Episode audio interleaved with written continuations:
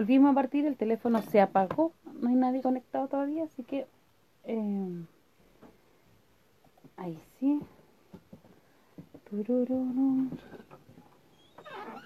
Siempre tú, siempre. Ya.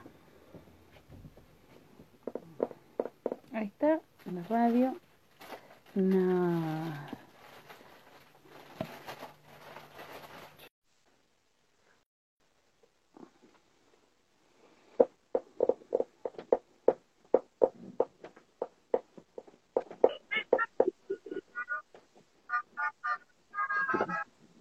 ¿Cómo estáis? Bien, todo bien. Ahí esperándote nomás, estábamos bien. Estaba, llevaba todo resultado.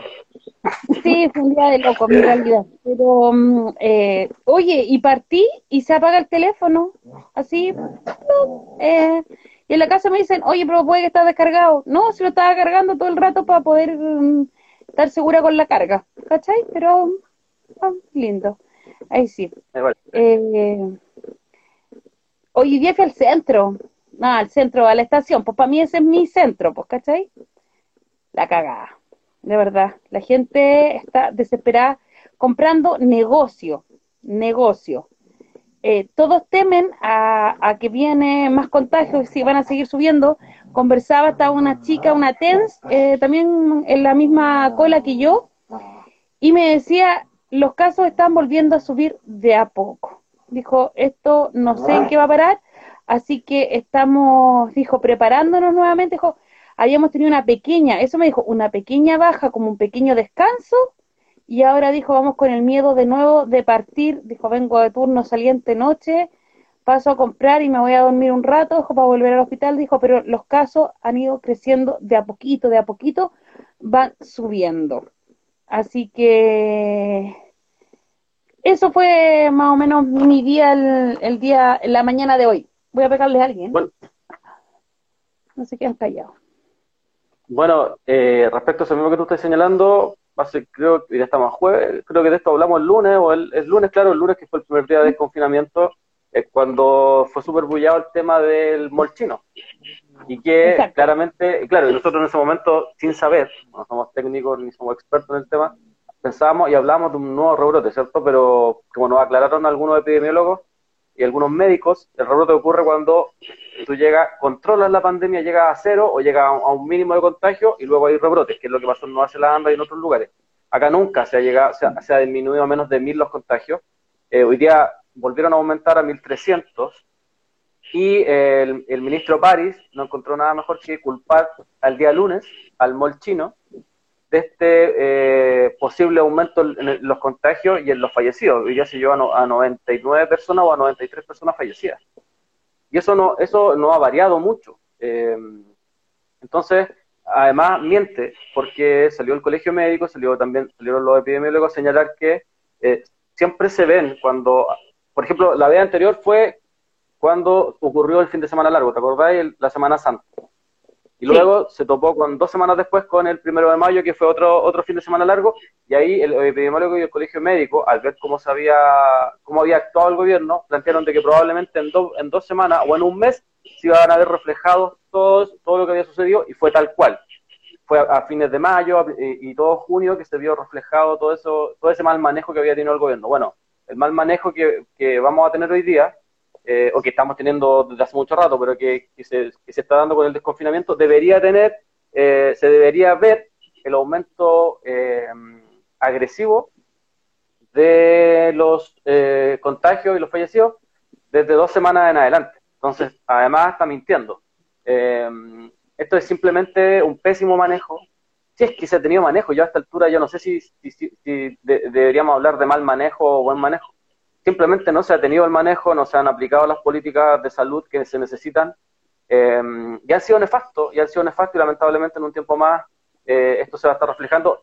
Además, hoy día se, se, dio a entender otro dato, que es que Puente Alto, La Florida y Maipú eh, son los, lugares con más contagios y, no, y no se han frenado. son los lugares con más fallecidos también.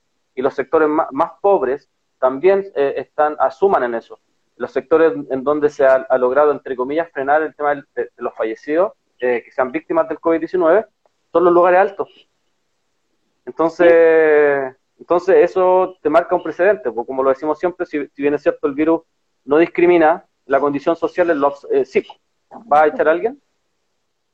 No, estaba diciendo a Samuel que trajera la estufa, que la perdió y se lo un saludo a todos los que están conectados, un saludo a todos los que están conectados acá. Vamos, alguien hizo una pregunta, ¿qué opinan del ingreso a clases? O sea, voy a hablar no como, como o sea, no voy a hablar como ¿Ah? Le, le dicen el curado porfiado ahora a Raúl Figueroa.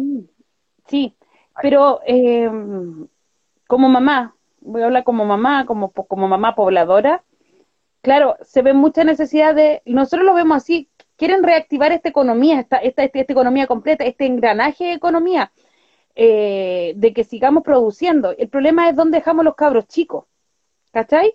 Es dónde dejamos los cabros chicos para poder salir a producir.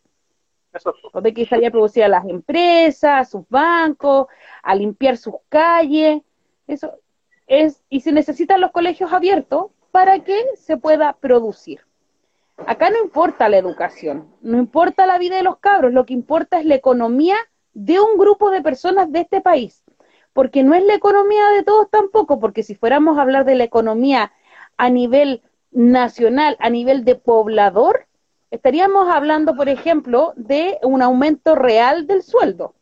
Por ejemplo, porque el sueldo en Chile es de cuánto? 351 mil, 370 mil pesos, y es un sueldo de mentira, porque para lograr ese sueldo te suman el bono de locomoción, bono de alimentación, bono de asistencia y un, los bonos que se le ocurran porque tu sueldo base es como 150 lucas. Entonces, con los bonos que te dan, bono de producción y tu bono de asistencia, tú llegas a un sueldo mínimo, un piso mínimo que le llama el gobierno, que es el sueldo base de cada trabajador. Pero la realidad de muchos no es así.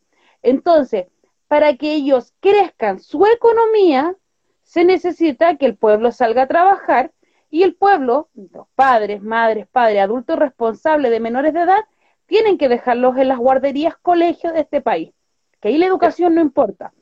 Pero también se importa de que la educación produzca lucas, o no produzca lucas, sino que los dueños de colegio reciban lucas por la subvención escolar, ¿cachai? Las municipalidades también necesitan esta platita. Entonces, claro, abramos los colegios porque el Ministerio de Educación va a tener que entregar las lucas eh, por asistencia, por programa PIE y por un sinfín de cosas más. Porque nuestros cabros chicos son un voucher. O sea, esa es la realidad acá no es que los cabros chicos tengan que volver al colegio para aprender una materia, para estar capacitados para desarrollar habilidades. Eso es mentira. Si el, ministro o el Ministerio de Educación de 18 unidades en el año que debería pasar cada materia están exigiendo cuatro, ¿cuál es la base para el próximo año? Así es. Ese, es el punto yo como madre, como madre, yo no mando a mi hijo al colegio. A mí me importa que me digan es un año perdido. A ver, ¿un año perdido en qué? Aprendió lo que es una pandemia, aprendió lo que es el mal manejo de una pandemia, aprendió lo que es la mala eh, políticas públicas de un gobierno en una pandemia y se puede comparar con otras políticas públicas de eh, otros países. Por lo tanto, sí aprendió, aprendió de solidaridad, estando en un comedor popular, estando haciéndose en la casa mientras la mamá está en el comedor o solamente escuchando historia de los vecinos. Y aprende también un poco de biología, de saber cómo funciona este dicho, porque tiene que investigar para saber si él se enferma, cuáles son los cuidados. Entonces no es un año perdido, para, por lo menos para mí no es un año perdido. ¿Ah? Lo que es una pérdida económica para ciertos grupos, sí, que es mm. otra cosa. Claramente, pues, claramente está ahí en el clavo respecto a, a para dónde va esto. sabemos que la educación en Chile, los colegios en Chile, sobre todo los colegios públicos, los colegios más pobres, son guarderías, son la forma de, mirar la educación, porque hay que recordar que cuando hay paro, cuando se paran los profesores, cuando paran los estudiantes, lo que más reclama mucha gente es que no tiene dónde dejar sus cabros chicos. No tienen. Y hay un sinfín de cosas que se mueven en torno a, la educación. lamentablemente la educación como un negocio eh, no tiene otra visión. La visión constante neoliberal es que es parte de la cadena del negocio. Es parte de que, como decís tú, pueda salir a trabajar en tranquilidad el papá, la mamá, el tío, la abuela, eh, porque ese problema lo tienen los sectores eh, pobres del país, porque sabemos que los sectores altos los dejan con las nanas, las mismas nanas que tienen que dejar a, sus cabros chicos votados en las poblaciones para ir a cuidarle a los cabros chicos a ellos. Entonces, eh, claramente acá, hay, claramente acá, hay, acá hay, un, hay un negocio y se oculta este supuesto protección, porque descaradamente Figueroa habla de este lugar donde los niños van a estar protegidos y lo compara con, la, con el plebiscito del día 25 de octubre entonces, lo primero que uno dice, como un tipo que hace esa comparación está a cargo de educación. Cuando estamos hablando de que si los niños entran a clase, van a estar tres o cuatro meses en clase, si es que, y, si es que la alargan para que recuperen, pueden estar cinco o seis meses fácilmente en clase, todos los días. No estamos hablando de un día, el, plebiscito supuestamente se va, se va a desarrollar durante un día y además tú sabes que se puede, y ahí pueden haber, puede haber distanciamiento, o sea, de hecho esto que estoy diciendo ya es totalmente absurdo, yo creo que no, resiste así como análisis. La, comparación que hace es totalmente absurda Figueroa. Eh, salió, yo creo que salió más para atrás con, con, la comparación que hizo, eh, que mejor se hubiera quedado callado, mejor hubiese dicho, ¿sabes qué? Van a volver a clase y con eso se hubiera, hubiese existido otro debate. Pero cuando hace la comparación con el plebiscito ya se cae todo. Eh, y como decís tú, ya cuando uno después ve que Matías del Río busca, él fue parte eh, algunos que colocaron que mm, colocaban en los comentarios que había sido sostenedor. No, él fue parte de una fundación, de estas fundaciones satélites que están constantemente alrededor de los colegios públicos más pobres del país y que prestan asesorías. Otra, otra, otra de esas fundaciones, para que algunos sepan, y que y por eso que insiste tanto también en volver a clase, es la señora Mariana Elwin. La señora Mariana Elwin tiene, tiene consultora, asesoría, y supuestamente ellas van a ayudar, ayudar a los colegios más pobres de este país para que puedan sacar adelante la educación, algo que en lo absoluto ha cumplido. Eh, Matías del Río también fue parte de eso, fue parte de una fundación que realiza ese tipo de asesorías y reciben una cantidad de millones gigantesca, o sea, ni, te la encargo. Entonces, claro, eh, ellos están porque se vuelve a clases, porque como decís tú, al volver a clase, el, el, el, el Estado y em, las municipalidades tienen que soltar las lucas, tienen que soltar las lucas para los proyectos, tienen que soltar las lucas para los casinos, tienen que soltar un montón de lucas eh, para que este negocio siga funcionando y además eh, los colegios estarían funcionando como guardería. Pero en ningún caso protegen a los niños. Hay que recordar que la mayoría de los colegios, la mayoría de las escuelas en este país, públicas y no públicas, pero de estrato social medio, eh, son infraestructuras del año 20, 50 o desde el día que fueron fundadas, o sea, nunca han sido cambiados. Los bancos, los baños se inundan, entonces en lo absoluto es protección para, para los alumnos. Acá simplemente se está haciendo el análisis, el análisis para variar neoliberal que tiene que ver con que hay que echar a andar la maquinita y la educación es parte de esa maquinita. Pues. Así tal cual es. Entonces, esperar, eh, bueno, y las comparaciones idiotas que hace este ministro y otros más, con lo que decías tú, por ejemplo, como si, si están preparados los colegios para volver para un plebiscito, que es un día, eh, me imagino que van a poner medidas de seguridad, medidas de higiene, eh, cuando en una sala no van a haber más de, no sé, la, la, gente que está en las mesas, que son tres, cuatro, más cuatro personas que estén adentro votando, y por ratos, porque no toda la gente va a votar, nosotros no votamos, por ejemplo, eh, no es lo mismo que una sala de clases con dos horas o una, ya, técnicamente una hora y media, con 20 cabros chicos, 30 cabros chicos, 48 cabros chicos. Esa es la realidad. Y salas que son, puta, ¿cuánto me dirán?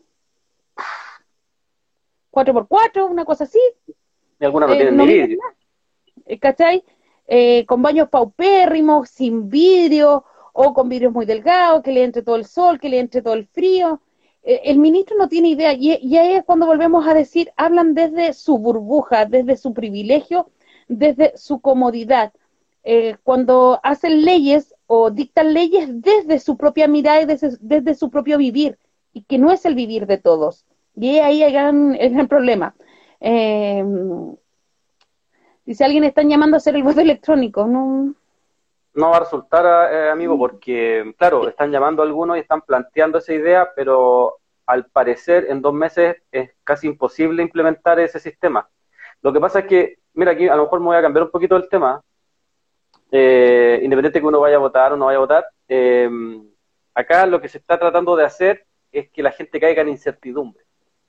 no, no van a estar las condiciones para que se vayan a votar, los cabros chicos al colegio, están eh, con ese constante miedo, están instalando ese miedo constante en la gente, de la incertidumbre, porque es la mejor forma de poder controlar y, y, además le impiden a la gente del apruebo partir su campaña, porque no se sabe si va a haber o no va a haber plebiscito.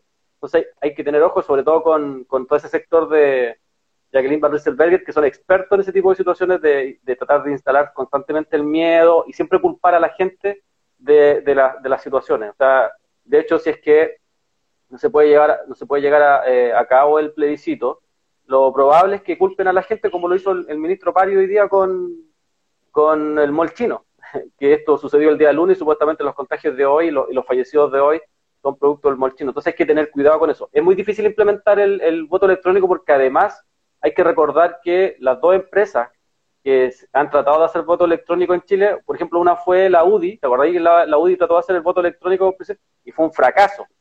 Eh, y la otra, no me recuerdo qué, cuál fue el partido, pero que, el Bópoli, y también fue un fracaso, porque debe, debe llevarse a cabo una marcha blanca, entonces eh, es muy complejo. Ojo, yo creo que está la tecnología para hacerlo, porque cuando uno se mete, no sé, con el carnet a ver el 10%, yo creo que está la tecnología para hacerlo, ¿cachai? Está, pero mm, con todas las medidas, con todas las medidas de seguridad, no lo sé.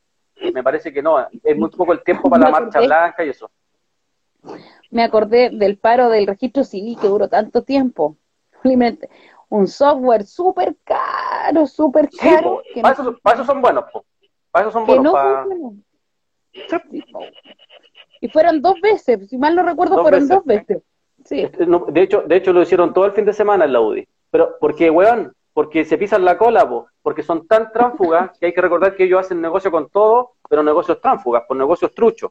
Entonces inflaron el precio, alguien de la UDI, de su misma cría cuervos, alguien de su misma, de su mismo partido, infló el precio del software, habló del software como una weá así, pero bacán, y resulta que era, era una weá de, era como un Excel, ¿cachai? Eh, era un PowerPoint, la weá, un Excel y un, Word, los tres los mezcló y los pasó, y dijo que era la última weá de la chupada del mate y les pegó el medio palo a los giles, los buenos pagaron, y al final tuvieron que, de hecho, tuvieron que estar contando los votos de otra forma, no sé, pero tuvieron todo el fin de semana, les falló, como decís tú, les falló hasta dos días seguidos. Y esos buenos no tienen ni militantes, ¿cachai? Y les colapsó, ¿de verdad? Y les colapsó la...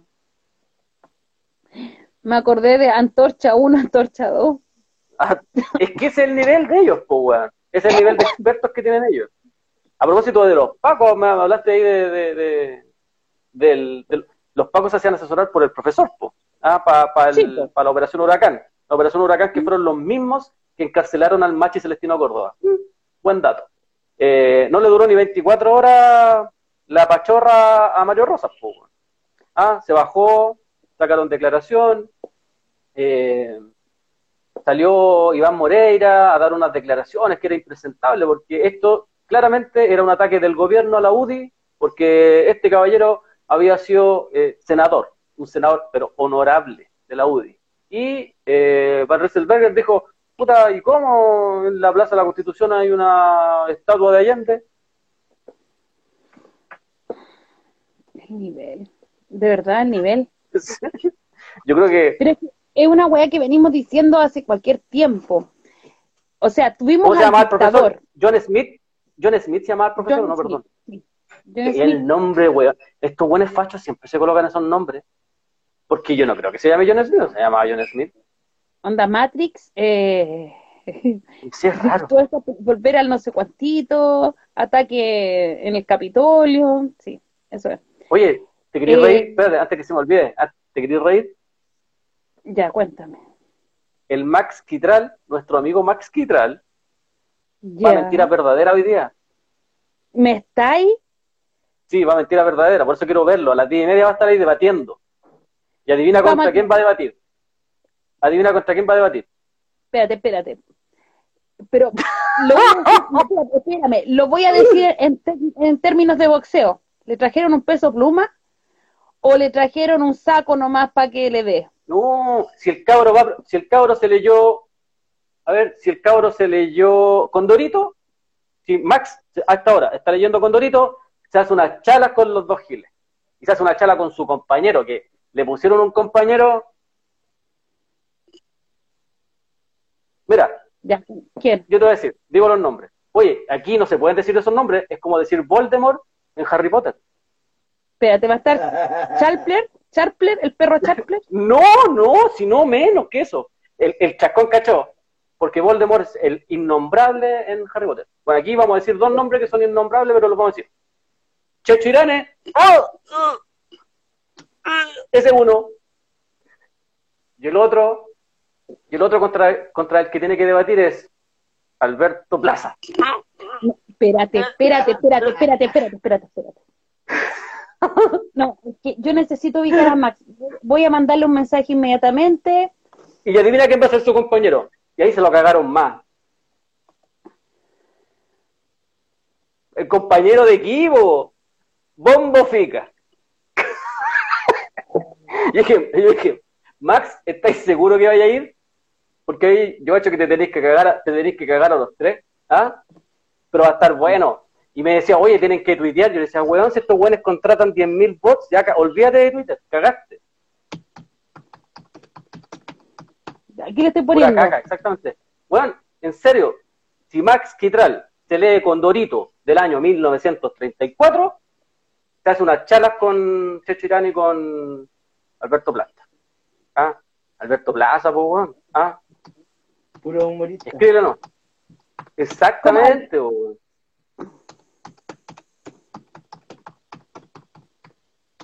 Espérate, estoy viendo que le diga al Irán de parte mía que qué guerra ganó. ¿Sí o no? Le decir, ¿Qué guerra? ¿Qué guerra? ¿Qué guerra? no, yo, eh, y si alguna vez le cayó el casco, ¿ah? que le pregunte, que le diga en algún momento para descolocarlo. En algún momento le cayó el casco. Max, dile- todo. eso, eso era, te, te quería interrumpir por eso porque Ya. Ahí está. No, no, no, no, ya, le escribí, le pongo. Dale, con, no voy a poner, dices, le dije, sácales la CTM, ah, dile a Liliana que, que, guerra ganó, y dale con Tuti que estaremos con unos completos ahí dándote hurra. Ah, ¿sí o no? no, Debería ser en vivo y agarrarse a combo. ¿Sí o no? Así de- debería haber sido en vivo, ¿te imagináis? Y le pegáis. le- oh, sería ¿Te imaginas dos. Ah, no, te imaginas al Max que le diga, oye Chichirame, que, que de la radio mandaron a decir de la radio de Francia que qué guerra, qué guerra ganaste vos, ¿ah? Andáis desfilando para la paramilitar, ¿qué, ¿a qué guerra has ganado? ¿Ah? Y vos, y vos, weón, vos que te creéis, eh, vos que erais de la weá de las. ¿Cómo se llaman esos weones? ¿Cienciólogo? ¿Era un, cien- ¿Era un cienciólogo? Sí, ¿O no? cien- cienciólogo, sí, cien- cienciólogo. ¿O cientitólogo? Es que, cienciólogo. ¿Cómo se llama? Espérate, la cien, cienciología de Tom Cruise. Estos güeyes se creen Tom Cruise y eso es lo peor. creen que siguiendo la hueá van a ser mino. Y yo no considero mino a Tom Cruise, que quede claro. ¿no? Y Alberto Plaza, soldado de tropa. ¿Verdad, vos? ¿Sí o no, no? Alberto Plaza es como sol- un soldado de tropa. No le alcanza, le alcanza para reservista. Oh. Weón. Oh, es Max, weón. Cuando me dijo, yo pensé que Max, ¿qué weón? Ya, sigamos. Ya, Ya. se me pasaron las, las ganas de vomitar. Cuando me dijo, me puse a vomitar rápidamente. No, ya, a las diez y media, ya en este hogar no hay nada más que ver a Max Quital estar tuiteando. Cienciología, eso nos dice, ya no soy... Cienciología. Ah, es, es, ah, es cienciología. Yo pensé que era cienciología. Ahí estaba, por eso nunca lo encontré. Mira, N-DCLC dice, especialista en lustrar botas. Oye, sí, weón, qué weón es más nefasto.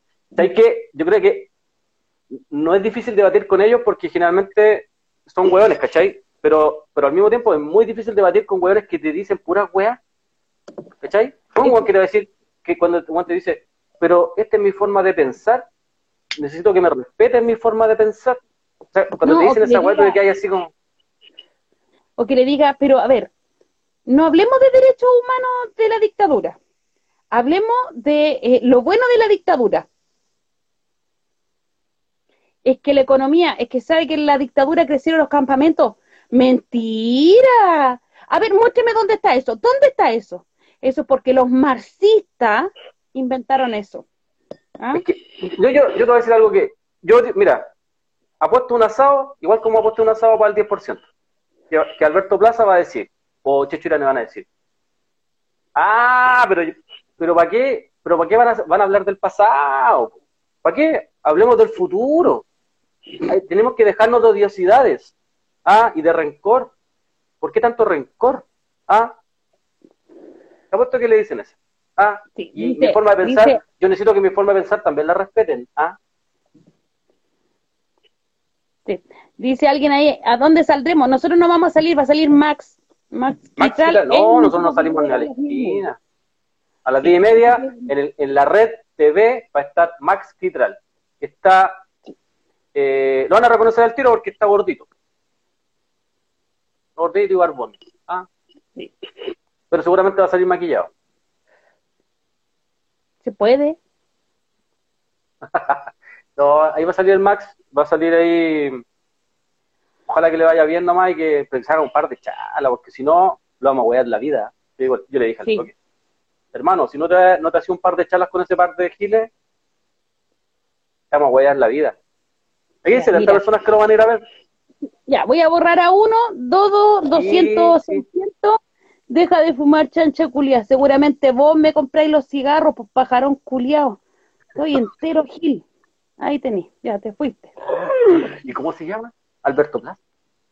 Se llamaba Dodo. Calderón. Dodo. Se llama Dodo. Dodo no es un, no es un pájaro que no existe. Bueno, ese era el Dodo. Ya, eso era. Ya.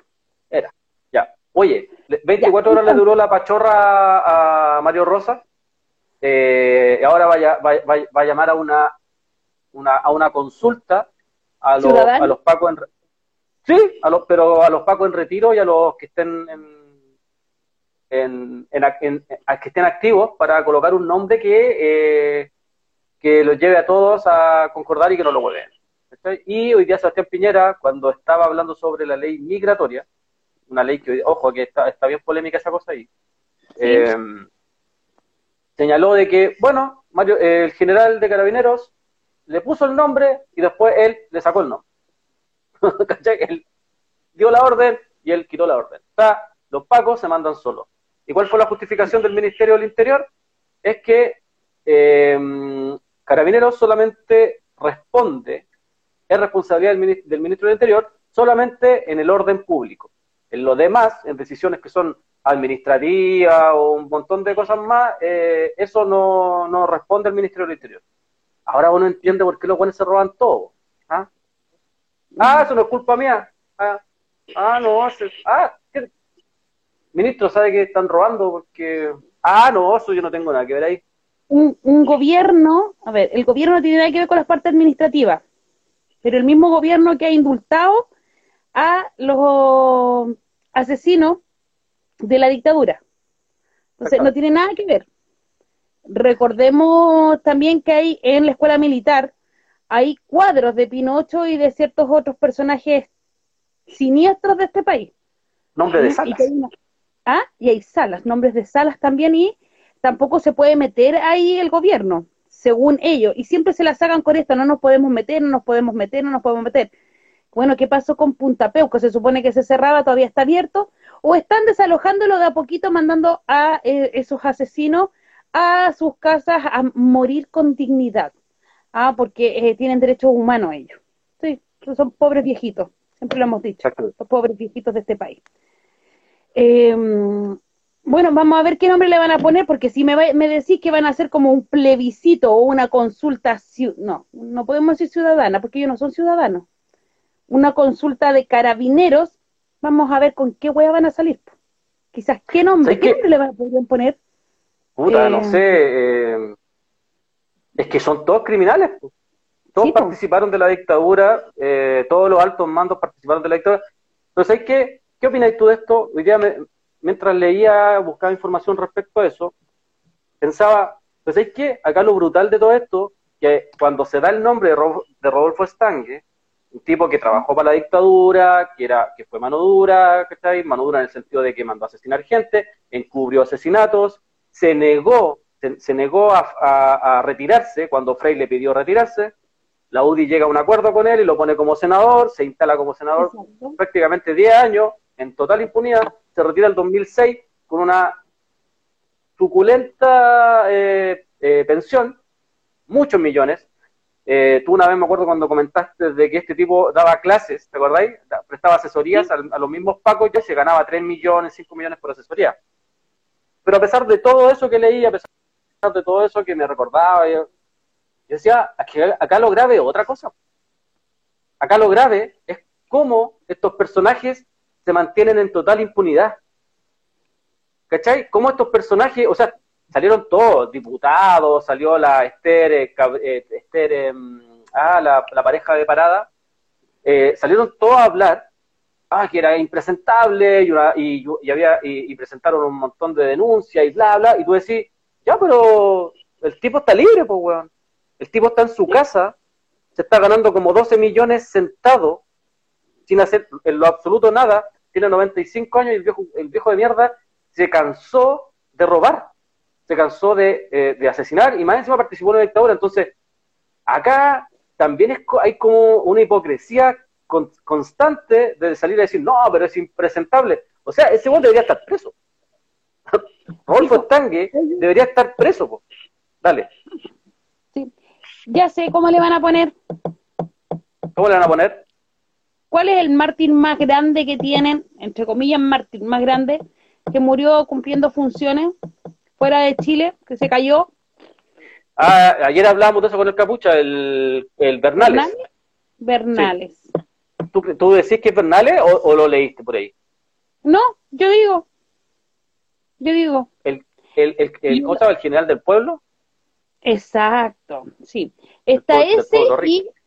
Sí, está ese. Ese. Estaba confundiéndolo con el milico este del caso de los, los conscriptos de, de, de arriba, Antuco. ¿Cómo, cómo le decían a ese general? Ay, que le sacó Ah. los, se sacó los bototes, se los puso a uno de los cabros. Ya.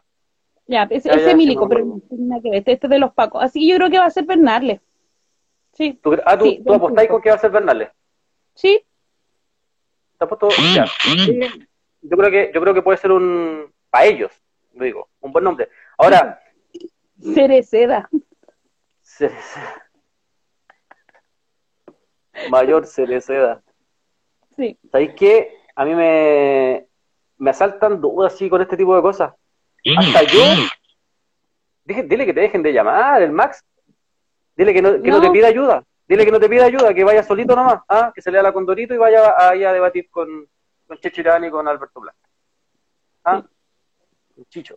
Eh, hay varias situaciones ahí que, que, no me cuadran. Eh, Mario Rosa ha sido cuestionado constantemente y además eh, hasta yo me hubiese dado cuenta de que si él me dice, oye, yo soy su asesor y me dice, oye, lo voy a colocar el Rodolfo Estanque acá a la, a la Cipol, ¿ah? Y yo al tiro le hubiese dicho, no, hermano, te va a ir mal con eso. Te va a ir mal, van a saltar. Entonces, hasta yo me hubiese dado cuenta. Entonces, te van a dejar la cagada, ¿ah? Te van a salir a huevear. Eh, entonces, no, no, no cacho. Yo creo que esta fue un, un borrador de luz, hermano. Porque fue, en 24 horas se dio vuelta y salió la UDI ahí así como atacada. El, Mira, yo ya tengo otro nombre. ¿Cuál? El que fue casi primer damo.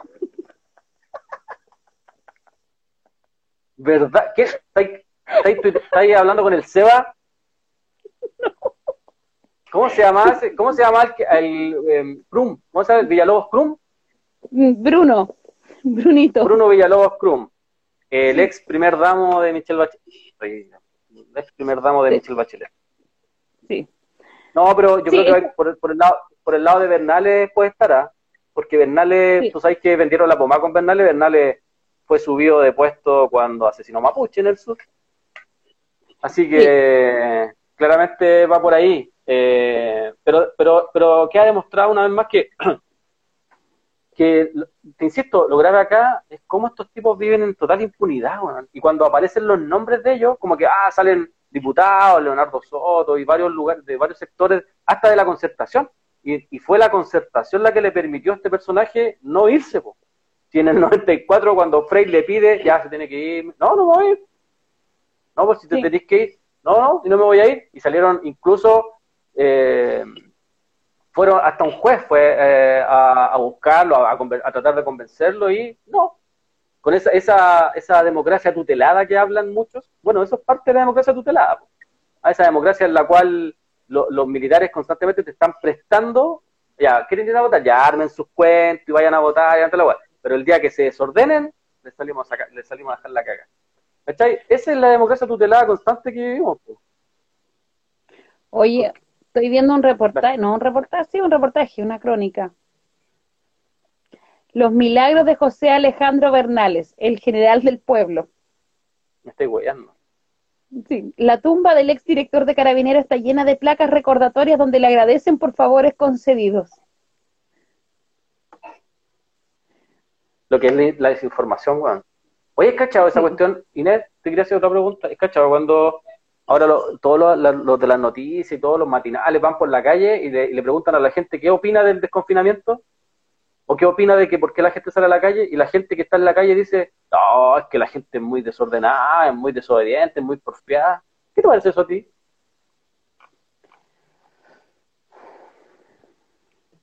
¿Cacháis que? Pero si andáis en la calle, yo creo que el buen que la entrevista dice, señora, usted que está en la calle, ¿qué opina de los otros que están en la calle? Y la gente empieza como a criminalizar, pero a todos los demás, ¿cachai? Y ellos que están ahí, ¿no? pero es que no, la gente tiende a defenderse por, em, por toda esta carga de criminalización que trae desde la cuna, ¿cachai? El vivir en Pobla, el ser hijo de, el nieto de, el sobrino de, eh, la misma carga laboral y todo. Entonces, cuando empieza esta pandemia, la culpa era del pobre porque salía a trabajar, porque el pobre iba hacinado en la micro, porque el pobre iba hacinado en el metro, porque el pobre aquí, el pobre allá. La culpa siempre ha sido de nosotros, siempre. Entonces, claro, yo creo que la, la, abuelita o quien sea que van a entrevistar, chucha, ya voy a salir ya en la tele y me van a huevear porque ando en la calle hueveando. ¿Cachai? Ando en la calle hueveando Hueveando andaba el hijo de la Van Rieselberger, que andaba en el auto después del toque de queda, hueveando en la calle comprando copete. Eso es andar hueveando. Pero una persona que tiene que salir, ahí lo decía otra compañera que estaba escribiendo, decía, si yo salgo, salgo a comprar matute, porque después, okay, ¿a, quién, ¿a quién le gusta hacer una cola? ¿A quién? Yo estuve hoy día en más de cuatro colas por más de media hora, más de una hora en alguna, y era, y yo decía a mí, ¿dónde está Yende, weón? Estoy en la estoy en la UP, de verdad. sí, sí, te agarré para el huevo mucho rato mucha gente. Pero eh, eh, si me toca, yo decía, si me toca que me vengan a entrevistar, ¿qué voy a decir? Puta, ¿vos crees que yo vengo que a comprarme, no sé, una pizza como lo hizo, por ejemplo, a celebrar el cumpleaños a mi nieto con una pizza porque quería comer pizza? ¿A eso estoy haciendo una cola cuando está la caca en el país? No, no es así. Venimos a comprar y salimos porque tenemos necesidad Posiblemente ahora tengamos más lucas porque nos dieron el 10%, nuestro 10%, recibimos, lo peleamos, lo ganamos, nuestro 10%, y lo tengo que invertir porque se viene el, tiempo de las vacas flacas, como dicen las abuelas. Por lo tanto, tenéis que tener algo, algo a que aferrarte. Está todo el mundo vendiendo algo, pero tú podéis tener la suerte también de vender, porque esa es la realidad, ¿cachai? Entonces, toda la gente que estaba hoy día comprando, y yo me fijé en eso, ¿qué gente andaba comprando y qué es lo que compraba? Y compraba cosas para revender. O sea, se llevaba 100, 200 lucas en diferentes artículos que pensaba que le podía ir bien y que esto lo está vendiendo, no sé, mi tía lo vendió en tal sector, yo soy de esta otra comuna, a mí me va a ir bien también con esto. ¿Cachai? Porque tengo que juntar las lucas porque más adelante esto se, viene, se va a poner pesado. Mi marido está sin pega porque la weá de la ley de protección del empleo nunca fue una protección del empleo en realidad. Lo que fue fue protección al empresario para que no tuviera que pagar sueldo porque no podía trabajar, sino que, bueno, que se paguen del mismo, de la misma plata que han juntado en su seguro de cesantía. Esa es la realidad, hay mucha gente que hoy desemplea. Ahora, cuando te dicen que el nivel de ocupación, de ocupación, lo toman como una persona que está trabajando, si tú vas a la municipalidad y haces tu registro social de hogares y te dicen, eh, ¿usted percibe algún dinero extra haciendo algo? Ah, eh, sí sabe que el día domingo, porque está mi pareja, está mi tía, mi tío, quien sea, me beben los niños, yo voy por Dora a la feria a vender cachureo. Usted es una trabajadora, Usted es fuerza laboral de este país. Vamos, anotá. Usted es trabajadora. Cuando trabajáis dos horas en la semana para ganarte tres lucas, pero tú eres trabajadora. Por lo tanto, no estás en la cifra de cesantía, tú ya estás en la cifra de tener un empleo, aunque sea informal. Así es. Entonces, toda la gente está en esa, está con, la, con el miedo de, de no tener nada. Eso es. Entonces, no se, no se puede cristalizar. Si te vaya a dar una vuelta de estación, claro, está la cagada en medio en todos lados. Pero la gente, tú veis, y la gente está comprando para operarse, para ver si puede vender y mantener un poco de plata en los bolsillos. Eso es todo. Sí, porque, sí, porque además la gente no es tonta, la gente entiende que esto se va a solucionar sí o sí con vacuna y que la vacuna lamentablemente va a llegar al último a Chile y además va a llegar al último a la gente más pobre, a la gente más humilde. Eh, Cuba sacó vacuna, Cuba y Cuba. Así es, así que vamos a ver qué, qué, sucede ahí también. Ojalá que, puta, te avispen ahí, eh, Mira, y respecto a eso mismo que tú estás diciendo, esto sucede también porque la gente no, no ve protección, como decir, a nadie le llega el bono, a mí hoy día me llegaron 56 lucas. no sé de qué, me llegaron 56 lucas. Eh, 56 perdón. Me tengo que pegar en el pecho, como dijo la, la, María, la, la Pepa Job. Me pegué en el pecho cuando me llegaron los 56 lucas. Eh, sin embargo, aquí está la hipocresía. Por eso te quería preguntar sobre eso mismo. Y aquí está la hipocresía más gigante de todo el mundo. Para los que no saben, estamos a seis días de que empiece la campaña de la prueba y el rechazo. ¿Y sabéis lo que se estaba discutiendo en el Senado? Ya. El límite el límite de Lucas, el límite de lo que se puede gastar. Y resulta que Chile Vamos está porque hay que gastar más individualmente, más de 2.100 millones de pesos por partido, más de 300 UF individualmente por candidato. ¿Qué te parece? 300 UFs. Que alguien saque la cuenta ahí de, porque no sé, no tengo idea cuánto está el UF. Y no llegaron a acuerdo, no llegaron a acuerdo por, por, lo que se va a gastar, lo que se puede gastar en cada uno. Resulta que mañana la pusieron, la, la, la van a llevar a cabo mañana a las 16 horas y van a delimitar cuánto es y lo quieren ampliar todo el límite de lucas que se pueden gastar en esta campaña que va a empezar en seis días. Y aquí es donde vamos para atrás y uno dice, o sea, no hay ningún pudor, ¿cachai? Y acá sí que no hay pudor, Acá, o sea, acá se pueden ocupar los millones que ellos estimen convenientes, mientras a la gente le entregaban una miseria de bonos y a mucha gente no le ha llegado. Incluso en dos oportunidades, el Servicio de Impuestos Internos ha ido quitando requisitos al bono de 500 lucas porque nadie lo está recibiendo. ¿Cachai? Y acá vemos la hipocresía una vez más del Congreso, cómo se aperan, como decís tú antes, o el mismo término, se aperan con esta weá que es el manso negocio, porque resulta que para los que no saben, después tú tienes que demostrar esas lucas, y sabemos que estos son todos truchos, y esa, y esa plata vuelve, pero hacia ellos. Entonces lo que hacen acá, con lo que han hecho constantemente con las campañas electorales, es desfalcar al Estado indirectamente. ¿Cachai? Sí, Lo hacen. Triangulan plata y les vuelve a ellos. Bueno, esa es la discusión hoy día. ¿Cachai? O sea, yo no, no puedo entender y no puedo creer que la gente aún crea de que esta cuestión va bien, que hay que ir. Bueno, ¿cómo vaya a competir con un weón que tiene 300 UF para gastarse? Cuando en estos momentos la mayoría de las personas no tienen lucas. ¿Cachai? ¿Cómo va a ser, cómo lo va a hacer el pueblo si es que él gana el apruebo y todo el cuento, para que salgan electos sus constituyentes, si estos personajes ya están hablando de que los partidos, porque además los partidos van a recibir a los independientes y van a recibir a las organizaciones sociales, van a repartir las lucas entre los candidatos. Y ellos, entonces ellos van a ver a quién se las dan. Eh, esto es impresentable, y, te lo digo, y tiene diferentes aristas, pues tiene desde la arista, desde el tema de las lucas que se están gastando dentro del Congreso, Mira, te voy a leer lo que agarré acá. A solo seis días del inicio de la campaña, la reforma sobre financiamiento para el plebiscito constituyente sigue en compás de espera. La discusión fue postergada para mañana en el Senado tras la petición de Chile Vamos para abrir una, una negociación para destrabar las posiciones. Los límites, a, los límites a los aportes son la piedra de tope. Cacha, acá no se está discutiendo cómo va a ser el mecanismo de votación, si va a ser electrónico, no, se están discutiendo Lucas, exclusivamente Lucas. Vamos a, Desde la oposición, el senador, ya no, lo, no voy a nombrar, un senador DC llamó a sus pares a tener un poco de pudor, considerando que esta, se está legislando en momento de crisis. Y otro senador PS remarcó que la prueba tiene una mayoría contundente de la ciudadanía, pero no tiene el PIB, porque es minoría, porque las grandes fortunas no están por esta opción. En, en RN apuntan a estar plenamente de acuerdo en el límite de gasto y en que ese gasto sea uniforme para las dos posiciones. Explicó el senador eh, Chaguán, el, el padrino de los narcos. La mesa del Senado fijó una sesión especial para mañana viernes a las 16 horas para zanjar el proyecto.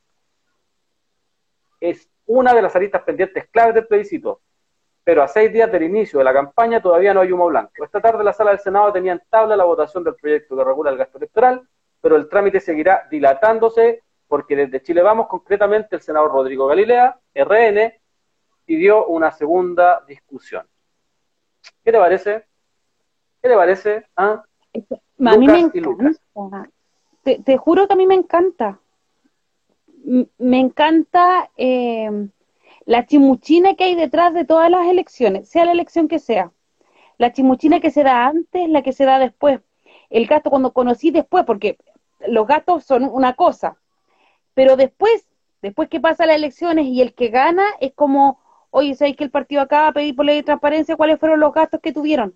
Cerveza completito, calzoncito de marca, ¿ah? que cenicerito, que la chapita y que cositas ahí.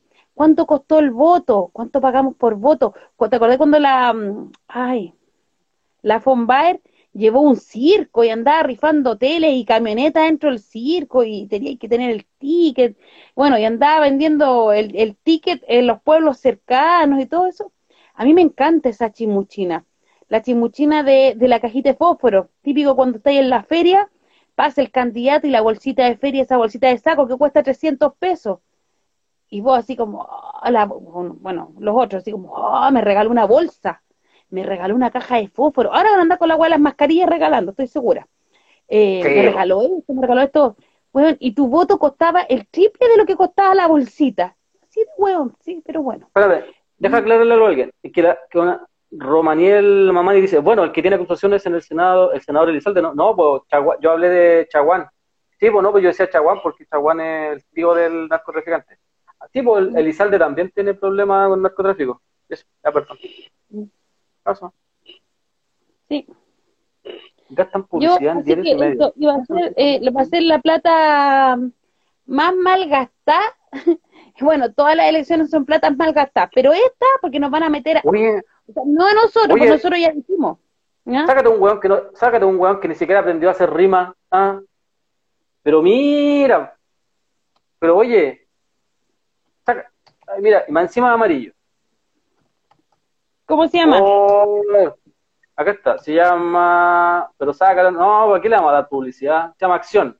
Bien, balazo para los zurdos, abrazo para los, para los panas del rechazo. Ah, ya lo vi. Balazo para los oh. zurdos, balazo para los panas, balazo para los zurdos. Weón. fue el mismo que le enseñó la, le enseñó la rima a Alessandri, al, alcalde Alessandri. No estamos ni con los capuchas, porque no estamos ni con los capuchas, y los capuchas, y los capuchas la empanada. Oh, hermano, a ese, a ese nivel. Sí, mira, balazo para los zurdos, abrazo para los panas del rechazo. Te voy a sacar, pero antes de, anda, lamerle el culo que le duele tanto a izquierdo, por favor. Vaya para allá, corra, corra, corra. Se aprovecha de pensiones alimenticias. Hágala. ¿ah? Balazo para los Acción anticomunal. Anda, vete a la villa, vos. Mm. Ay, ya está sacado, se fue, se fue, se fue, se fue. Hoy lo bueno esto. Bueno, ese es el nivel de debate que va a tener hoy día el señor Max Titral. Bestseller en ventas de completos. Todos me dicen, Pone la ley 21.200, artículo 15. Ah, hermano, Mira, yo lo único que digo es que el martes vamos a entrevistar a una persona que va a hablar sobre la ley 21.200. El martes. Así que no me acuerdo. ¿ah? Así que no me digan nada hasta el martes. Y no pienso responder nada. ¿Ah? Eso, el martes, a la hora, después del informativo, vamos a entrevistar a alguien por la ley 21.200, para que, mm, para que nos aclare varias dudas o nos deje más para la cagada, porque a mí a veces eso me pasa. Vienen gente experta y yo dejo hablar y yo hago como que entiendo, pero no entiendo nada. Así que eso. se va a acabar el live, va a empezar el Max Kitral, ¿ya? Pero voy a prender la tele para ver si veo al Max. Sí, va a empezar el Max, así que ya. Nos No, fuimos. pero, pero espérate, porque quedan seis minutos, pues.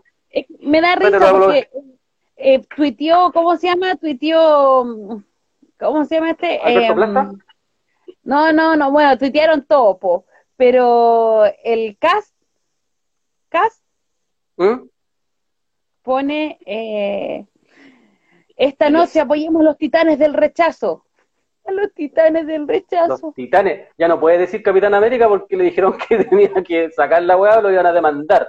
Después trató de hacer eh, la de la Guerra de las Galaxias y Mark Hamill, que, que es Luke Skywalker, el jovencito, es que para la, para la gente más vieja como tú, tiene, entiende como el jovencito, el jovencito de la película, el rubio.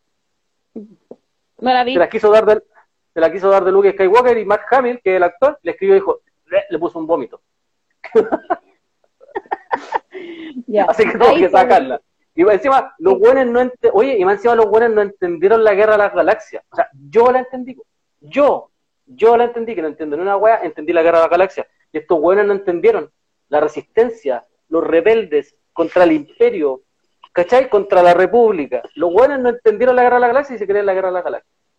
Yo vi Avenger y el Capitán América, hasta el Capitán América es menos amarillo que Boris. ¿Para qué cachí? Se reveló eso. Avenger. Yo tengo tiempo. Yo lo único Ah, que, mira, yo lo único que sé esa de la guerra de las galaxias es que la jugaba en Play, nada más.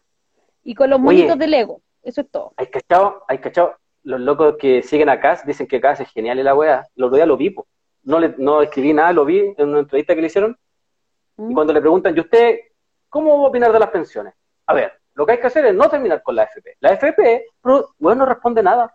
Nada, pero nada. Pero nunca Le responden. preguntáis, ya, ¿y cómo va a arreglar usted la salud?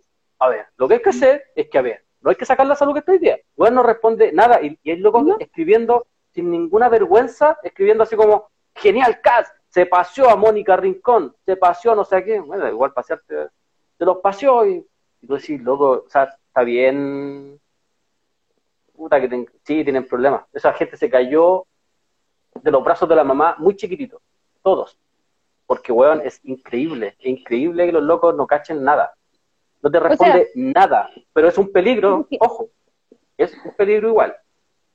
No es que no, no es que no, no, no, no, no es que no respondan, es que los hueones preguntan, porque tú les preguntas y te responden con una pregunta, ¿cachai? Al final ellos quieren ser los entrevistadores. Esa es la realidad. ¿verdad? Oye, Pero no- dicen, ¿por, por qué Capucha, Capucha informa uno, Capucha informa dos, Capucha informa tres? ¿qué es eso de ponerle uno y dos a, a las cuentas? Es un ¿Cómo se problema cognitivo. ¿Cómo se te ocurre hacer eso?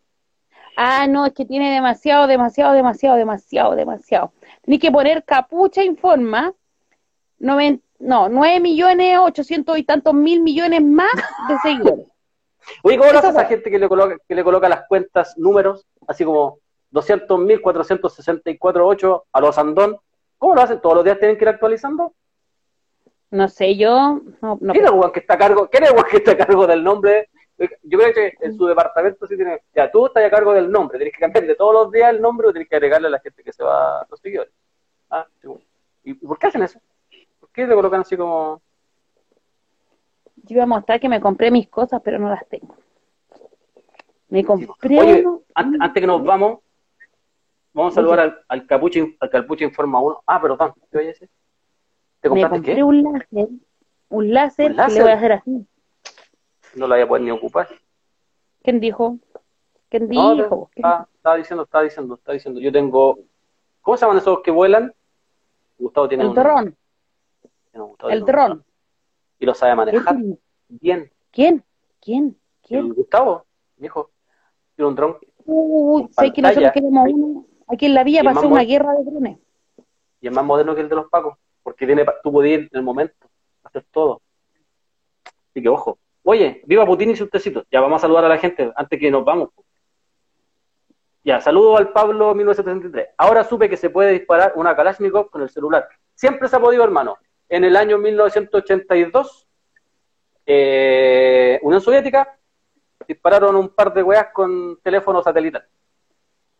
Hay varias cosas que se pueden hacer. Y de hecho, por eso la versión de Estados Unidos, que cuando Estados Unidos, ¡uh! Se nos cayeron las armas, se nos cayeron en, en, el, en el territorio de los rebeldes, weón, la cagamos. Cuando quedó la cagada en Siria, esa weá no se puede creer, es falsa, ¿cachai? Los buenos tienen el nivel que tienen de armamento y de herramientas para poder eh, caer en puntos exactos, eh, no les falla, ¿cachai? Que cuando le cayó a, a, ISIS, lo llenaron de armas, ¿cachai? Le, puta, le cayeron hasta camionetas nuevas de la Chevrolet de los huevones. Ese nivel. Viva Putin y sus tecitos. Jason González se ríe. Ahmed ya no dice dron. Sí, bueno, que sabes que a mí me cuesta, me cuesta. Para el dron. Oye. Transilum no, dice Pito. Inés, piteate el dron con el láser. ¡Ah! El capucha es malo. ¿Quién cree que podría ser el mejor presidente para Chile? Para mí, Lavín y Jado están arriba en la encuesta porque salen en los matinales. Sí, pero ¿sabéis qué, Mauricio Gabriel? Yo creo que sería más importante tener un proyecto entre dos primero, ¿no? Y de ahí daría lo mismo que sea el presidente, porque si participamos todos de un proyecto podemos defenderlo, pero, por ejemplo, si fuera Jadwe, supongamos que sea Jadwe, ¿cómo chucha Jadwe va a hacer los cambios? ¿Con qué fuerza? Es, como, yo creo que, como dicen, como dicen los fachos, estamos poniendo los. Así, Viste, me dieron weá, después no me acuerdo cómo se dicen las. Rusia es el mejor, es el, es el mayor proveedor de armas a grupos subversivos. Eh, hasta lo que yo sé, cabros, Estados Unidos, eh, lo que más mueve, lo que mueve la economía en Estados Unidos son el tráfico de armas. Que debería ser Estados Unidos. Y el tráfico de armas y el tráfico de drogas es lo que mueve más lucas en el mundo en general. Oye, vamos a saludar a Ñublense. ¿Por qué? Hoy están de aniversario los cabros de la Ñublense. La longaniza mecánica, por hermano. ¿Qué pasa? Ah. Esos son la longaniza mecánica. Ellos son la longaniza mecánica Ñublense. ¿Cuántos años y, cuántos años llevan en segunda edición? Dice, saludos de Chile, 104 años, vida de Chile, Ñublense. Éxito en los suyos, son los mejores. Radio Villa Francia 2. Eso dice. Oh, buena, buena. No, Ñublense es lo mejor. Lo mejor. ¿Sí? Estaba, estaba hablando mal de Ñublense, no, pero estaba un chascarro. Estaba bromeando. Ñublense es, el mejor equipo de. Mm, ¿Dónde? De Ñublense. De Chillán. No, lo digo porque la, barra de Ñublense le ha dado cualquier cara a la sociedad anónima que hay allá. Puta, los sí, tienen toda la razón. Sí, se sí. con todas. Hay una historia detrás de, esa sociedad anónima, quiénes, cómo la agarraron y cuándo. Vamos a estarla contando más adelante. Eh, con todos los equipos que ha pasado con Colo Colo, con la Chile, cómo han estado los manejos ahí. Debería hacer un live con el Baez Saurra, el mismo que manda los saludos a los 104 años. Un abrazo para toda la gente. El fútbol que nació de los sectores populares, que salvó a muchos, entre ellos yo, eh, nos salvó a muchos de los lugares donde vivíamos. Yo vivía en la cacha, yo vivía en la bandera. Eh, allá me salvó. Me dejaban pasar porque jugaba la pelota. No por eso me dejaban pasar. Eh... que se está quemando el hoyo del 5 de abril. Mira, ya es de una constructora, así que y dudo que se queme el hoyo porque no hay nada abajo, no hay, a no ser que sean escombros y basura. No escucho nada como como para ah, cachar, así que aquí Estamos preguntando qué pasa. ¿Mm? Hoy toda la gente como escribiendo de muchas cosas. Campos de concentración para los cuicos. Cárcel para Hernancito. Ñublense Chester. Eh, un corazón. Tino Tino también cumple 100 años. El Tino Tino. Yo juego en Palestino. Ah, ah, yo juego en Palestino.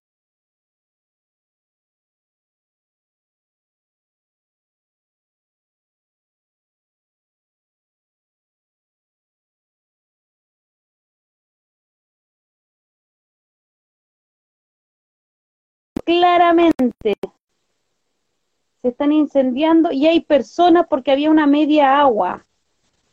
Pero no dice el lugar, dice ayuda, necesitamos... Eh, en la Villa Francia, en el botadero, necesitamos ayuda al alcalde que ayude a parar esto, la municipalidad.